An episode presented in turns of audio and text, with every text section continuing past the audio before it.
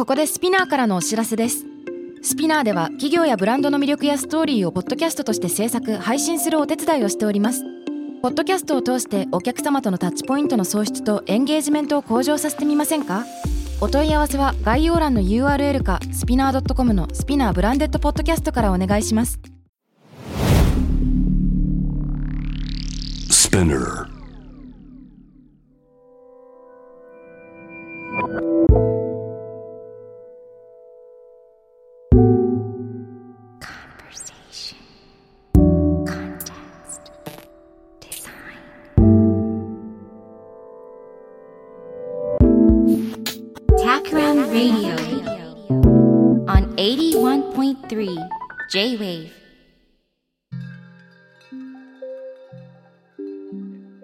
渡辺幸太郎がナビゲートしている J-Wave Takram Radio ゲストは先週に続いてアーティストでデザイナーの長谷川愛さんです。よろしくお願いします。よろしくお願いします。いやいや。先週に引き続きですがとにかくね僕あの長谷川さんの作品制作のその態度というかスタンスがかっこいいなと思ってましてその、僕の偏見に満ちた目線だと、世の中のスペキュラティブデザイン的な仕事には、ちょっとね、自己満足に終わっちゃってるものも多いんじゃないかなと思ってて、その、議論を巻き起こすっていう標榜しながらも、なんか完結しちゃってるな、みたいな。で、その点、やっぱりいろんな表現手段を通して、えー、やっぱり、竹澤さんの作品で面白いのは、作ったものが、新しい問いを巻き起こすっていうのがなんかちゃんとできてると思うんですよね。作品として完成されてるのに閉じてない。なんか開いている。で、えーさらにそれを見た人があの議論に参加したくなるようなそういう効果がすごく出てるんじゃないかなというのを、えー思っています。で、ちょっと聞いてみたいのが、その作品制作とその問いを投げかけること。これってなんか何段階かあるような気がしていて、自分自身が心の中に問いを抱く。作品に至る直前の話もあれば、作ってみてから新たな問いが生まれてくる。もしくは、見てる人から新たな問いが生じてくる。まあこういうことがいろいろあると思うんだけど、この問いについて、長谷川さんが考えてることっていうのをちょっと聞いてみたいなと思うんです。いかがでしょうか？問いについて？うん。うーん、その問いが途中で変化するってことですかね。そうですね。なんかちょっと抽象的なんだけど、例えば、あの、アインシュタインいますけど、科学者の。アインシュタインが言ってるのは、大抵、問題解決よりも定義が大事だ、みたいな話をしてて、うん。解決っていうのは数学や実験のスキルがあればできる。でも新しい疑問とか新しい可能性を提起すること、あとは古い問題を新しい角度から見ることっていうのは実はすごく創造的なイマジネーションを必要とするし、科学の真の発展っていうのはむしろそっちの方にあるんじゃないかっていうことをうん言うんですよね。あとアインシュタインが他にも言っててすごい面白いのは、もし命に関わるような問題を解かなきゃいけなくて60分しか与えられてない。うんってなったら、私だったら最初の55分は正しい方法で問いを聞く方法を探すだろうっていうんですよね。で、なぜならば、正しい方法の問いを設定さえできれば、5分で解けます。みたいな。うん さすが。さすが。さすがアインシュタイン。すごいですね、それは。うん、それは。あーでもすごくそれはなんかわかる気がしていて最初のやっぱり問題設定が間違っていたらどれだけ頑張っても正しいというか、まあ、正しさってなんだっていう話はあるけれども正しい答えにはまあ行き着かないんですよね。うん。そういう意味で言うとなんか私基本的に最近はめっちゃ、まあ、あんまり旅行ができないのもあって本ばっかり買ってるんですけどはい。なんか多分その今本当に私たちが考えるべき問題って何だろうってことをずっと探しているんだなと思います。うん、でなんかこう本当は旅行とかに行って今まで会ったことない人とかと話したりとかしてあなんて私の世界はちっちゃかったんだみたいなことを気づくのがすごくあの重要なんだろうなと思っていて。うんま。あ、なんかそういう意味で言うと、まあ、さっきの釣りとか新しいアクティビティとかっていうのも結局あ何か新しいものと出会うっていうことなんですけど何か新しいものと発見して自分を変えていくっていうことがすごく重要なんだろうなと思っていてその問題を発見するのにあたってなるほどですね。なんかインプットばっかりしていてあんまり作ってる時間っていうのは実は短くてうん。本当にもう締め切り前のなんかなんだったら2週間ぐらいでギャーンってやるみたいなことがよくあって そうなんだ。ギャそうン。なんですそうそうなんか本当90%はだいたいずっとなんか読んだりインプットしたり考えたりまあ飲んだりとか しているっていう感じですね。ああ、そうなんですね。じゃあ、うんなんか、問い関係するかなと思って今話を振ってみたんだけど、結構偶然大事なポイントだった。いやまさにそうですねなんか、うん、本当になんか機械学習とかでもガービッジイン、ガービッジアウトってあってはいはい。そのダメなデータを入れたら要はまあバイアスにまみれたデータを入れたらバイアスにまみれた AI ができるみたいな、うんそういう話で結局まあ何を入れるかっていうのはすごく重要だよねっていう話ですよね。いや、本当にそうだと思いますね。よくタクラムでも言っているのが、問いの上限が答えの上限を決めるというのがあるので、そもそもそれは特に値する問題なんだっけっていうのはデザインの仕事の中でも日々、えー意識していることですね。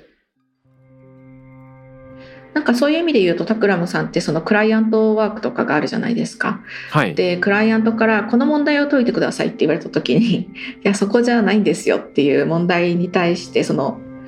出されたこう課題に対していやそこ違うからみたいなことって言うんですか？あのね、あります。で、これ何段階かあるんですよね。まず一番最初に仕事が始まる前に、こういうことしないんですけどっていう問い合わせがあって、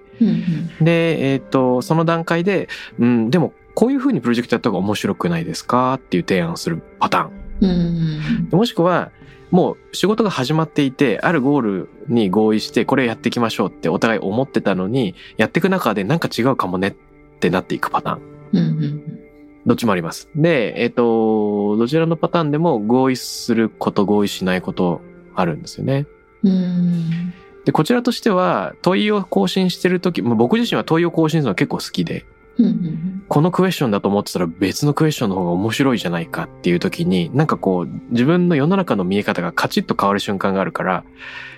なんか世界が新鮮に見えて、その瞬間すごい好きなんですけど、でもこれって結構人によるんですよね。うん例えばタクラムの中でも、いや、そもそも定めてた目標を達成するっていうのが、やっぱり一番いいんじゃないかっていうふうに、場合によるけどね、そういうふうに思う人もいれば、うんあと、まあ、クライアント自身が全然、いや、それ言うのはわかるけど、喫緊の問題はやっぱりこっちなんですよっていう場合も。これね、非常に難しい問題です。うんうんいやなんかアーティストは割とそのクライアントがいないので自分の好きにできるんだけれども、うん。やっぱりクライアントがいる時の制限の中でどういうふうにされるのかっていうのがすごく気になるところなんですよね。うん。でもやっぱりそのやっぱクライアントさんがいるっていうその実社会とつながってる会社さんとつながるっていうのがやっぱり会社っていうか、まあ、し会社じゃなくて社会ですね社会を変えるのにすごく有効な手段なんだろうなとも思っていてすごい興味深いです。いや、そうなんですよね。やっぱり、良い問いっていうのは新しい可能性を広げてくれるっていうのがあるなと思っていて、例えば、単に新しい本屋さんを考えようっていうふうな、新しい本屋の形とはっていう問うんじゃなくて、来場者に危険が及ぶかもしれないけど、でも面白い本屋とは何だろうみたいな。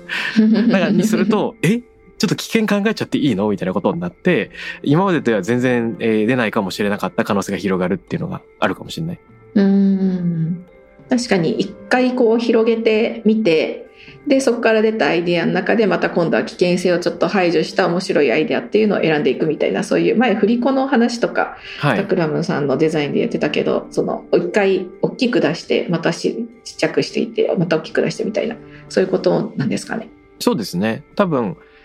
普段身につけているその、ね、偏見のコレクションとしての常識みたいな、そのマインドセットを一度自分から外して、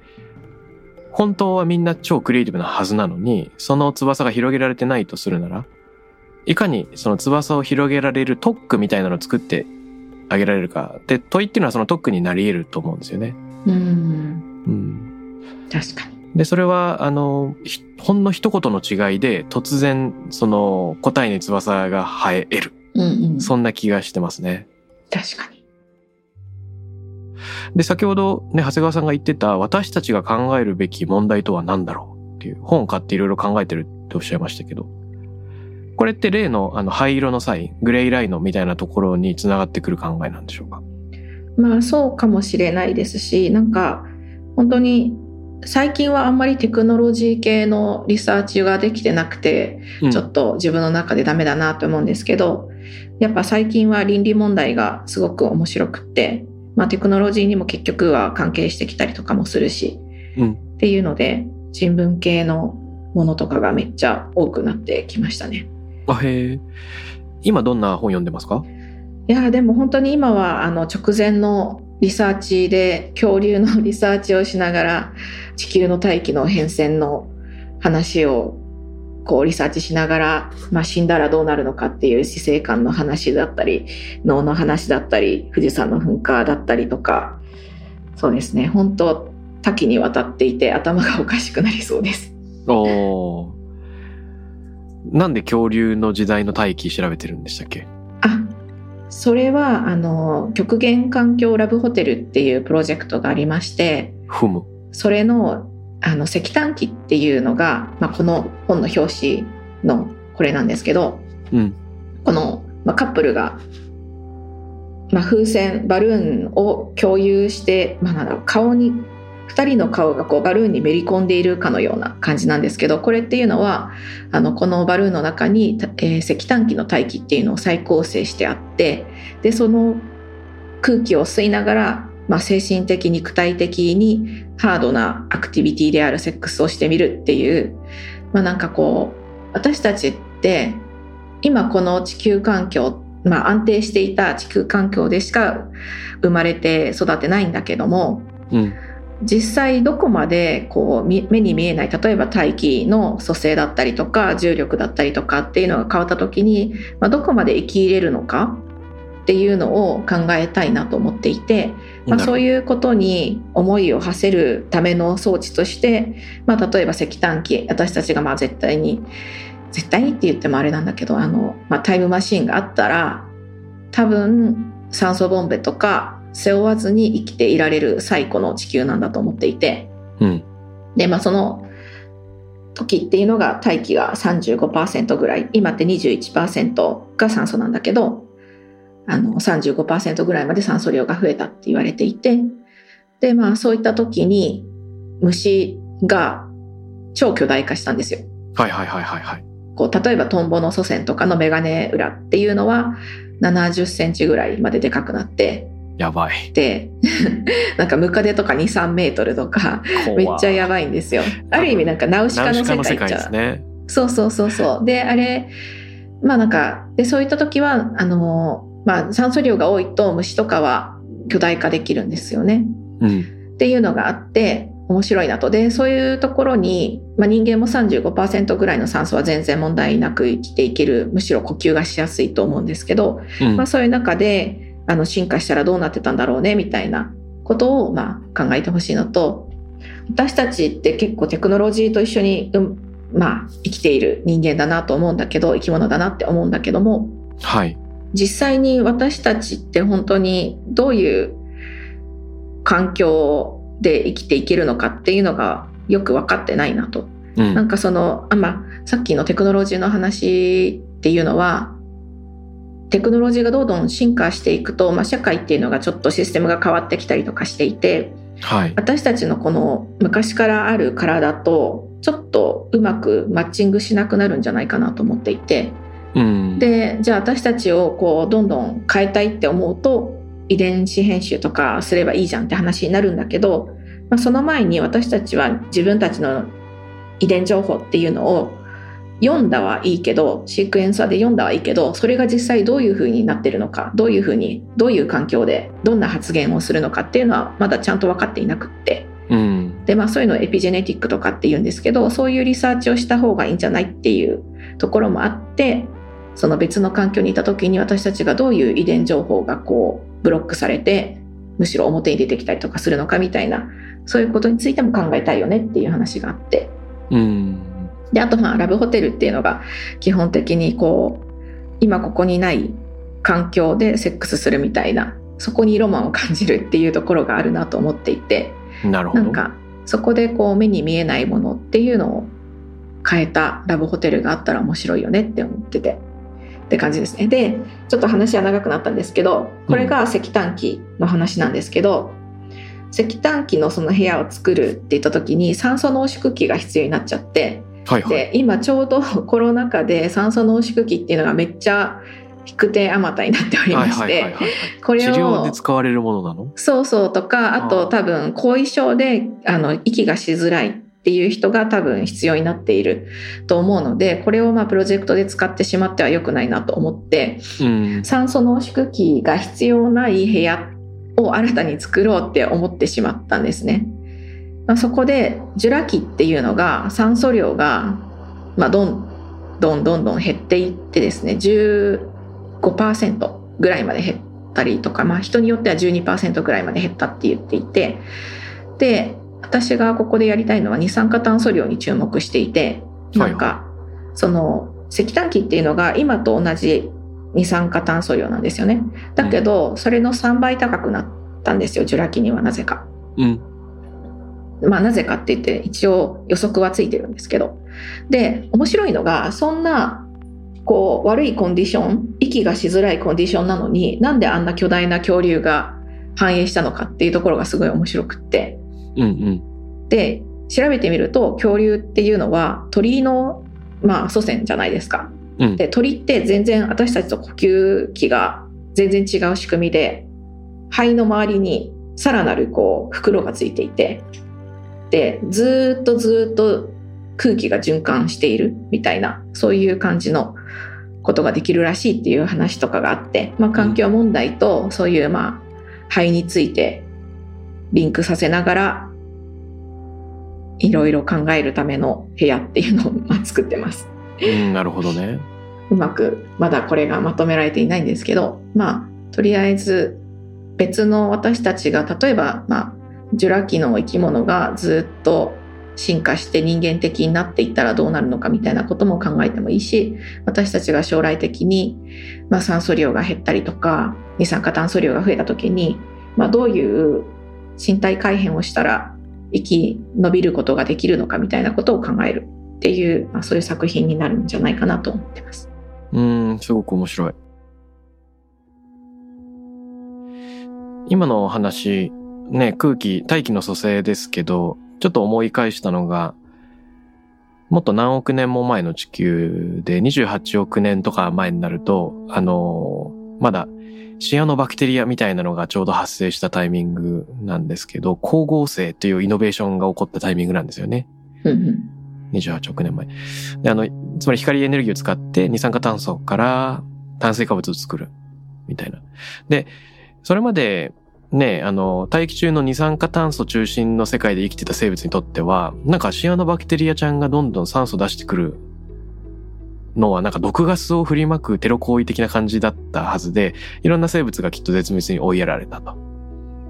で、その毒ガスでもいいから呼吸しちゃおうっていうね、突然変異した生き物たちが生き残り、今はそっち系の生物の転換になっているっていうことだと思うんですけど、これは自然環境中心の話で、で、翻って現代ですけど、今テクノロジーが人間の環境に深く入り込んでいるっていう時代にあって、まあ、人申請とか言われますけど、人間のあらゆる影響が地球の表面を覆っているみたいな。なってきた時に、その大気との付き合い方がどういうふうに変わるのかみたいなのは、まさにすごくなんか現代的な問題設定なのかなと思ってて、あの、その突然変異っていうところも重ねるんだったら、なんかいろんな呼吸をする人のバリエーションがあってもいいかもしれませんね。こんな呼吸、あんな呼吸そうですね。窒素好き確かに。二酸化炭素好きとか、あの、人の匂い好きとか？確かに。なんかその石炭機っていうのもなかなか面白かったんですよ。その、うんなんで石炭機っていうかっていうと、まあ産業革命の元になった石炭ですよね。うん。で、この石炭機に反映した木がまだこの当時分解するバクテリアとか菌がなくて、うん。なんかある意味今のプラスチックみたいにずっとそこに堆積していたわけですよね。でうんそれがまああの時を経て、まあ、石化してというかで石炭になってそれを今私たち新しい生物が使ってまたこの固定された二酸化炭素をこう戻していくみたいなうん。そういうことになっていてなんだろうな、木っていうのが今の私たちにとってすごいこう、エコの象徴みたいになっていたけど、うんなんかかつて分解されずにそこにあったプラスチックみたいなものだったみたいな話とかも超面白いなとか思いつつ、うん、確かに。なんかじゃあプラスチックって今私たちにとってすごい悪者のように言われてはいるけれども、うん一方であれを分解する菌っていうのも発見され始めていて、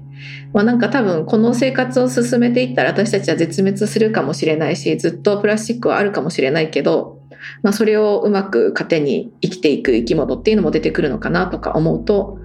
まあ、割と人間中心主義に考えると人間をこうサバイブさせるために私たちは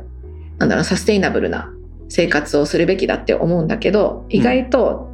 めっちゃ巨大な視野で見るとなんかそれすらも割とどうでもよくってうんそれすらもうまく使う生物が出てくるんじゃないみたいな話にもなってなんかこの巨大な視野でものを考えるのってなかなか普段ないからちょっと楽しかったりします。いや、本当そうですよね。なんていうか、今までいろんな生物が新しい環境にその適応したり、まあ一度絶滅したり、また新しいのが生まれたりっていうのが繰り返し起こってるけど、基本的に進化で生き残るっていうことに、まあフォーカスするならば、あの結果往来でたまたま生き残るっていうことだと思うんですよね。そうですね。生き残るために進化するんじゃなくて、進化したらたまたま生き残ったっていうことだけど、もちろん、まあ今人為的に人が不可逆的にやばいスピードで環境を変えちゃってるっていうのはいけないんだが、でも、そもそも環境は変わるものだと仮定したときに、今の問題設定とは全然別の生物の進化のシナリオをいろいろ考えてみる。それを挙手的に捉えるっていうのは、なんかね、時間的にも空間的にもいろんなバリエーションで捉えた方が面白そうだなっていうのは思いますね。まあそうですね。ちなみに、あの、長谷川さんのお話を前回ね、ロータリークラブで聞いた時に印象に残ったのが、こういうアプローチだとつまらないとか、これだけで終わってしまったらつまらないっていうような発言が何回かあったんですね。で、これ非常に興味深いなと思ってて、作品を作ったり表現するときに、それがある一定のその知的刺激とか、なんか面白さ、興奮がレベルを超えることができるのかっていうのを、まあ、長谷川さんの中で定めてるかもしれなくて。で、えっ、と、ものを作るときに、このスタート地点になり得る面白さの行き地とか基準っていうふうのなのはどういうふうに捉えてますか？そうですね。なんかこれは難しい質問だな。なんかもう結局面白さって自分の中でしかやっぱ設定してなくて、うん。なんかそれに反応するかしないかみたいな話なので、でもそうだ、そうだな。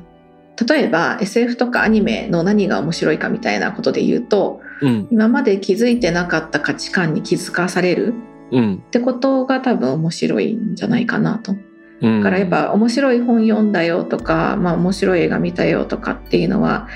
自分の中で何かに新しく気づいたりとか、うん。あなんかこういうふうにずっと思ってたけどそうじゃないのかもしれないっていうことに触れた時なんだろうなと思います。だからニュートンとかそのサイエンス系の読んでて面白いなって思うのはあなんかそうだったのかってことに結構気づくことが多いからなんだろうなと思います。うん。僕もそれすごく思いますね。そうなんか、世の中の見方が一変するときって、いろんな瞬間に起こりますよね。ちょっと、例えば、足を怪我しちゃって、普段通り歩けないときに世界が違って見えるとかね。うんうんうん、そういう瞬間って多々あると思う。あの、例えばなんですけど、スペキュラティブデザインの業界みたいに言っていいのかわかんないけど、はい。その問題提起をする。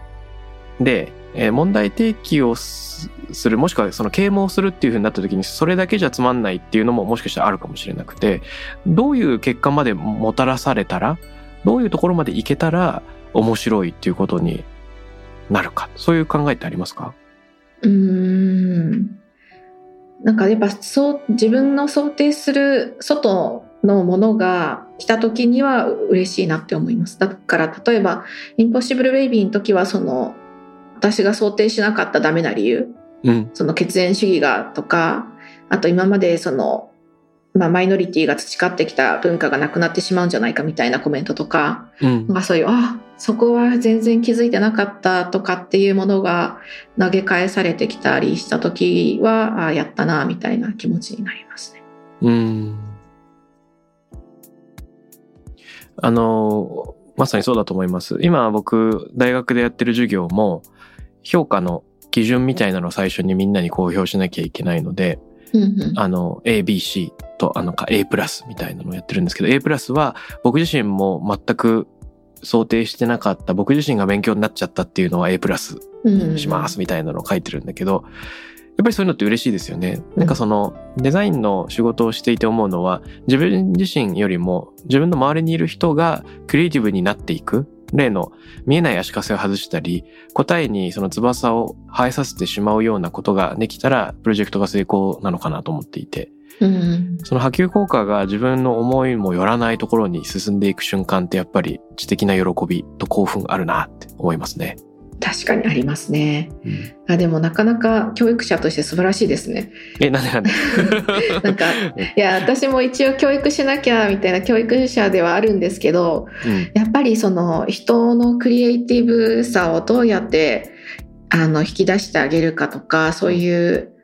設計はすごく難しいなと思っていてうん。なんか私も多分まだそういう意味では全然こう効率よくそういうのができてないんじゃないかなと思っていて。ああ。いや、効率よくやるのはかなり難しいですよね。僕自身も全然教育においては初心者だからわかんないんだけど、今仮説として持ってるのは、結局、一人一人が自己表現するチャンスを作るっていうことは、安全地帯がないとどうしても自己表現できないんで、みんなが安心して世の中に認められてない価値を表明できるような場作りを最初にやらなきゃなっていうのは常々思ってます。うんうんそれって具体的にどういう感じでされてるんですかね？なんかね、この前、あの、最初の、えっと、4月の最初の授業の時に、他人には理解されない、自分だけが知っている良い価値についてえ教えてくださいっていうのを、履修者選抜課題として160個とりあえず集まってきたものがあったんですけど、1回目の授業で、えっと、僕が面白いと思ったものっていうのをいくつか紹介したんですよ。はい。でね、そこでやっぱり、えー知的に面白いものっていうのも、なんか一見くだらなく見えるけど面白いものっていうのもなんかまんべんなく取り上げれるようにしました。で、で、えっと、知的に面白いものはいろいろ、例えばあの、この小説に刺激を受けてこういう趣味を持ったみたいなのもあるんだけど、えー一見くだらなく見えるものは例えばなんだけど、その靴下の、えー親指の近くにある縫い合わせがコリコリしてて気持ちいいから、靴を履いてる時にずっと足先でそこを、あの、靴下の中のコリコリを探してしまうみたいなのを書いてる人がいて、これめっちゃいいなと思って。で、僕自身がそこから連想したのは、なんか、デザイナーの深沢直人さんが、Without Sort っていうシリーズをやってますけれども、あの、もともとそう意図されていないもの、でもある人の声を誘ってしまうものがあるよなと。深澤さんの作品だったら、換気扇の回転をあの起動するために、えー紐を下に引き下げる。それをメタファーにした CD プレイヤー。CD プレイヤーが回転するみたいなのがあったり。あとは何ですか？ちょうどガードレールの柱が四角になってる時にそれが牛乳パックの四角と同じだから なんか牛乳パック飲み終わった人がゴミを無意識的にそのガードレールの上にパカッとこうぴったり置いちゃって置きっぱなしになってるその写真とか。いろいろ出てくるけどその考えなしの行動みたいなものが新たな発見とかあ観察に基づくその世の中の認識を更新することにつながるかもしれないってなんかウィザードソードのうん。この靴下のコリコリはすごいウィザードソート的だなと思って、あうの、ん学生の人と対話するとかね。で、これって、あの、個人的にはすごい大事だなと思ってて、なんか、学術的な話をしてる人のも面白いし、で、一見どうでもいい話をしてる人のも面白いし。なんか、あの、それら全部に価値が宿ってるっていうのを、あの、明に暗に学生のみんなに感じてほしいなっていうのはちょっとうん。うんうんうんうんうんなかなか私はそっちのそこまでの境地にはまだたどり着けてなかったな。境地境地のわからない。なんか単にあのそういうふうに思っているってだけなんですけどね。いやいやいやいややっぱそういう身体的なところとかねやっぱ重要ですよね。そこの観察もやっぱしていかないといけないですね。ななんていうかあとはこれ自分だと気づかなかったなっていう純粋な驚きもあります。うん確かに確かにそういう話ってみんな重要じゃないと思ってしないですもんね。そうそう。だから意外と共有されないで終わってしまうことがよくありますね確かそうなんですよね。今回びっくりしたのは、あの、授業内だと、あれかなと思って紹介しなかったんだけど、ある、あの、女性の学生さんが、えーっとね、恋人からもらったバイブレーターを課題で提出して、それどういう意味かっていうと、その、なかなか、あ、これは自分の人生観を変えましたと、新しい喜びが人生に見つかりました。けど、これを、うん、表立って人と会話するっていう、なかなか話題にの上せることは難しいです。なので、この課題に選んであげてみましたっていうのを書いてくれたんだけど、なんかね、すごく繊細な課題提出になっていて、なんていうんですか？あの、バイブレーターっていう文言は出てこないの。うんで、ただ、あの、ものすごく幾何学的なシルエットと寸法だけが書いてあって、ここ、えーここ3センチ、ここ18センチみたいなのが書いてあって、わかんないけど。で、えっ、と、これは恋人からもらったもので、私に新しい喜びを与えてくれましたっていうことが書いてある。これなかなかはばかられます。で、何とは言ってないんだが、検索したら同じプロダクトがウェブで出てきて、あ、やっぱそうだよね、みたいなことになるっていう。おーすごい。あだからなんか、うん、でも本当は授業内で紹介した方がいいのかもわかんないんだけど、ちょっとうまく160人の前でこれについて語る勇気が持てなかったみたいな。どうやってやるんだろうみたいな感じで、ちょっと。いや確かにねなんか授業やるときは性的ななんかコンテンツがついうっかり私は結構見せちゃったりするんだけどその後あわあわしますね、あこれはこれはあのトラウマ持ってる人にはちょっと嫌だったかもしれないとか思ってああやっちまったみたいな。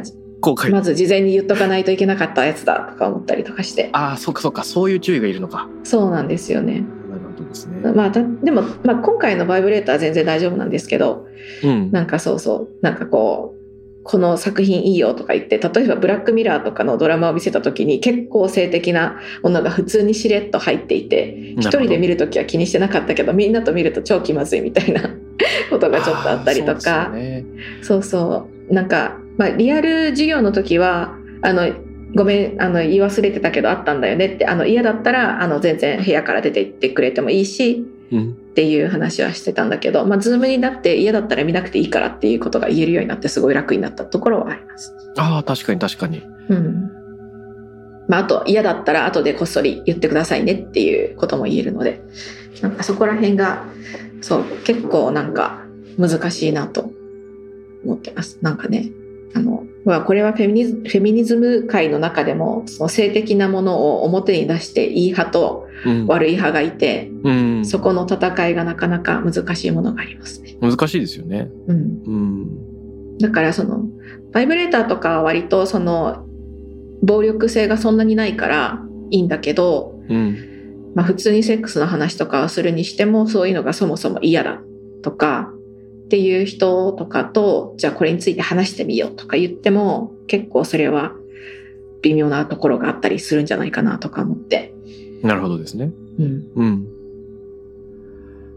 いやーでも今話を聞いてなるほどと思ったのは、一人で見るときは何とも思わなかったが、みんなで見るときにあってなるっていうのは、何なんでしょうね。その、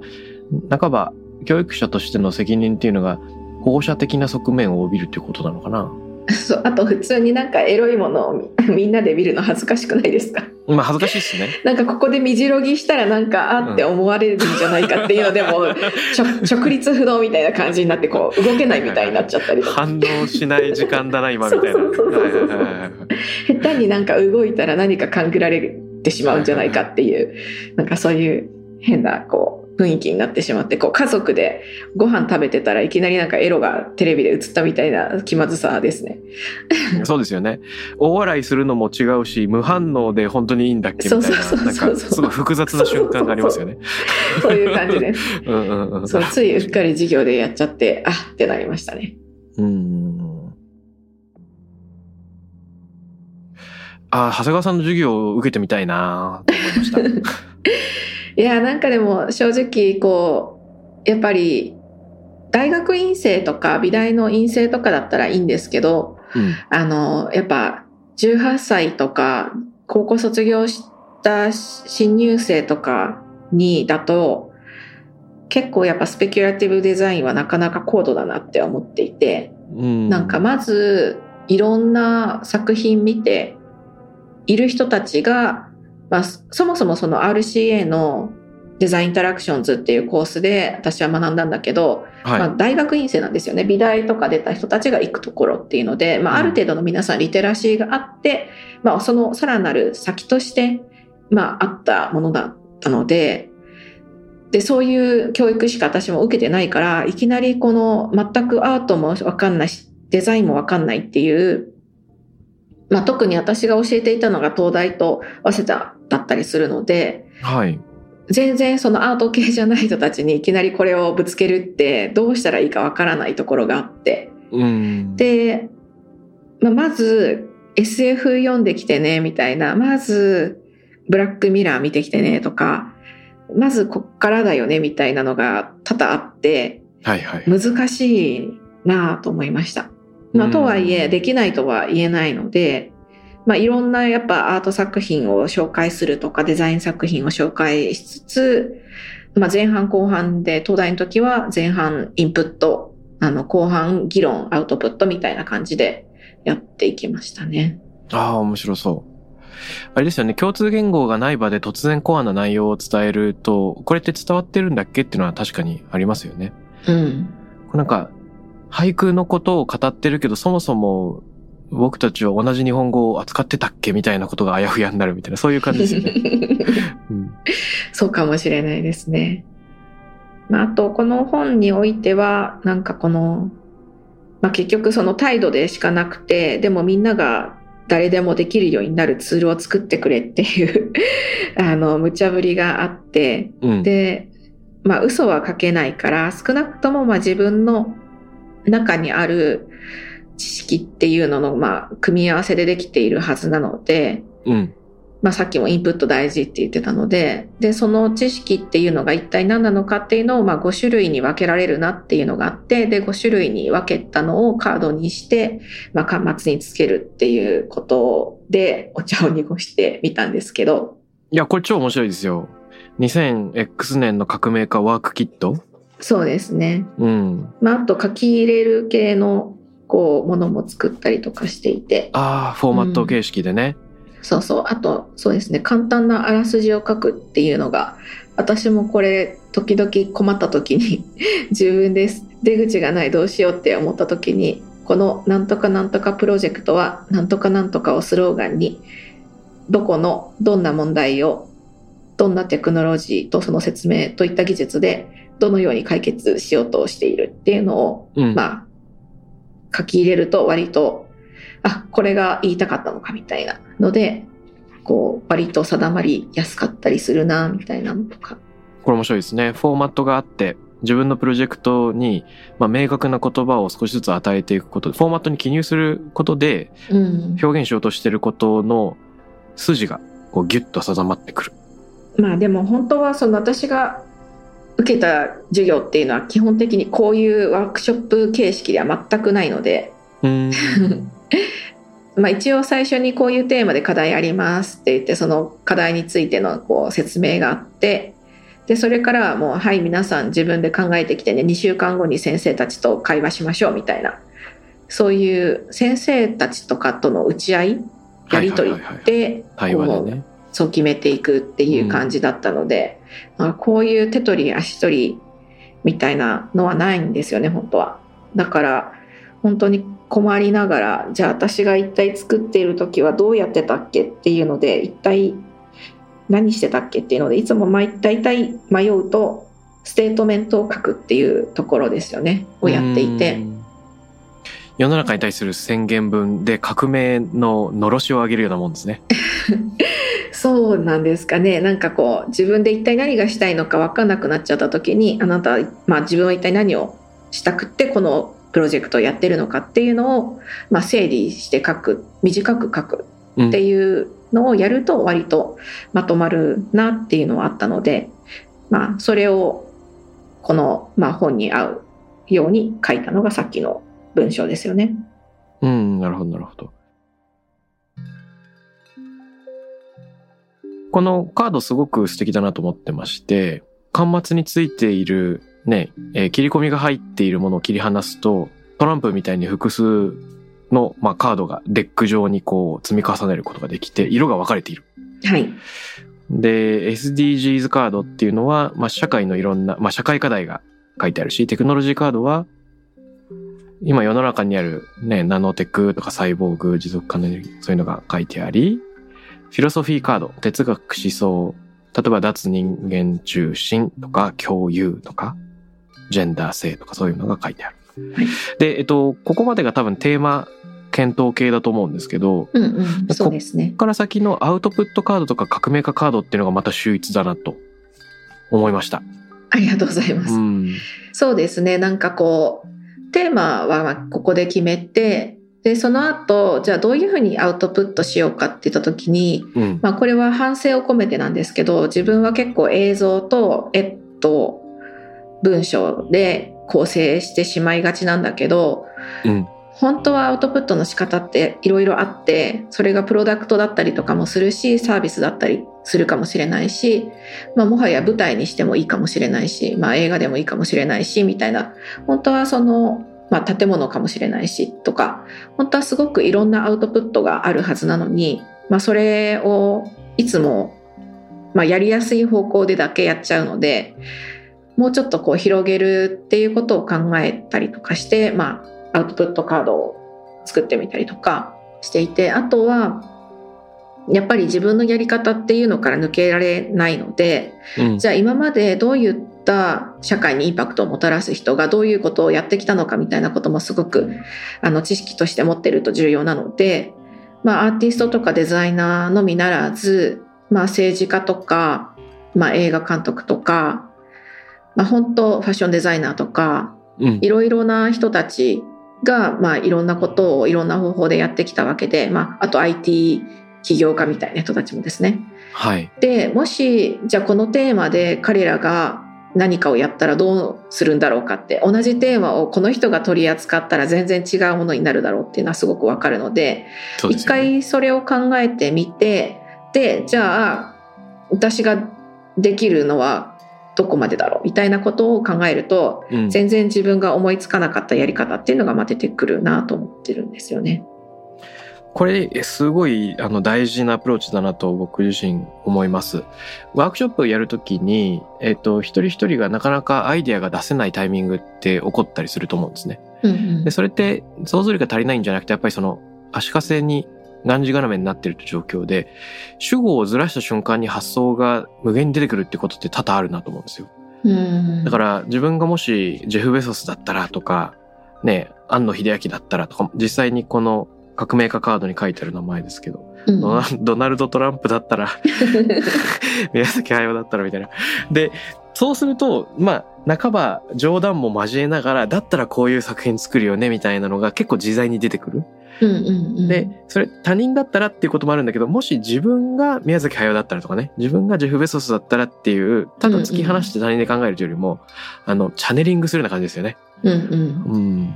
で、主語をずらすことで、現実の足かせから突然自由になって、あの、平行世界の自分が発想しているという状況が作り出せる。うんうんこれはまさに最初に話していたような問いによる、特区、問いによる、えー今まで考え得なかった、なんて言うんでしょうね。あの、安全地帯でものを考えるっていうことにつながるんじゃないかなと思いました。うんうん確かにそうですね。た例えば確かにトランプカードを引くと割と私が考えたりとかいいと思ってないことも提案しなきゃいけなかったりとかするんですよねきっと。うん、そうなんですよね。そうそうでもでも意外とそのアイデアもこういうふうにしたら悪くはないんじゃないかっていうふうにまた変えることも可能な気もするので、うん。そうですねやっぱ自分のこう枠を広げるためのツールとしてこれは作ったなと思ってます。あとねこの革命家カードの使い方として面白いのは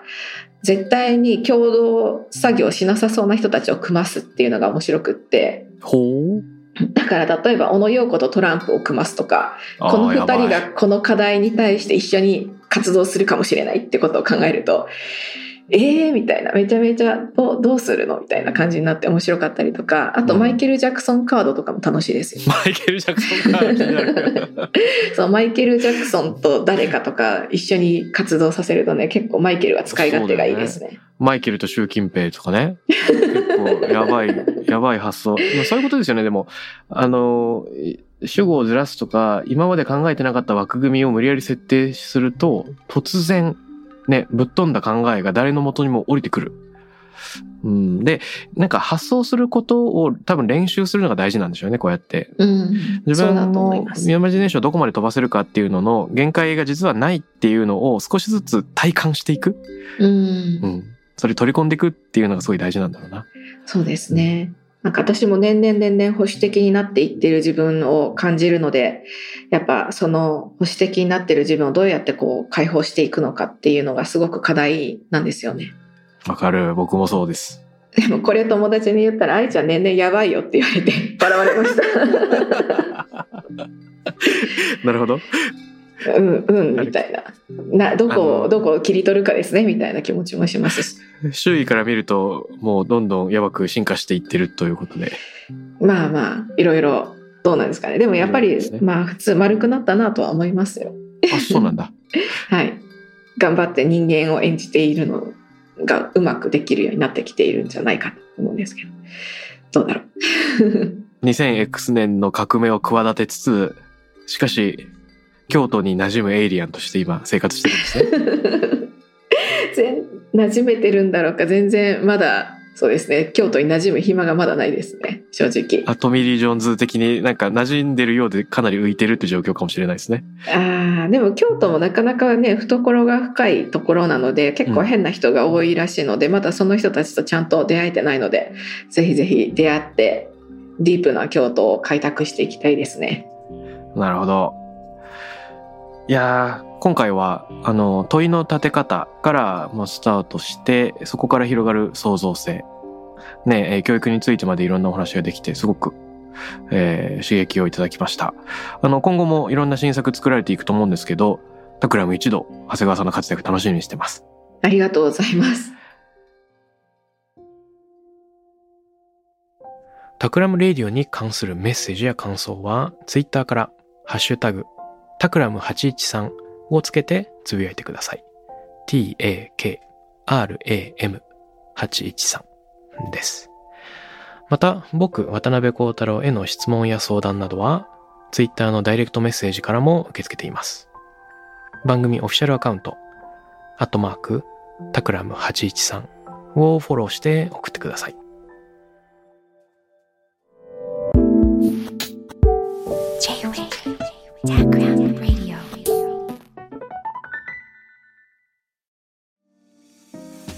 ここで SPINEAR からのお知らせです。現在さまざまな企業のブランデッドポッドキャストを制作している SPINEAR では自社開発したポッドキャスト管理システム SonicBowl を用いたオリジナルのアンケートを実施しています。リスナーの属性データを可視化することで御社のニーズに合わせたコンテンツ制作が可能になります。 SPINEAR ホームページ内のコンタクトよりまずはお問い合わせください。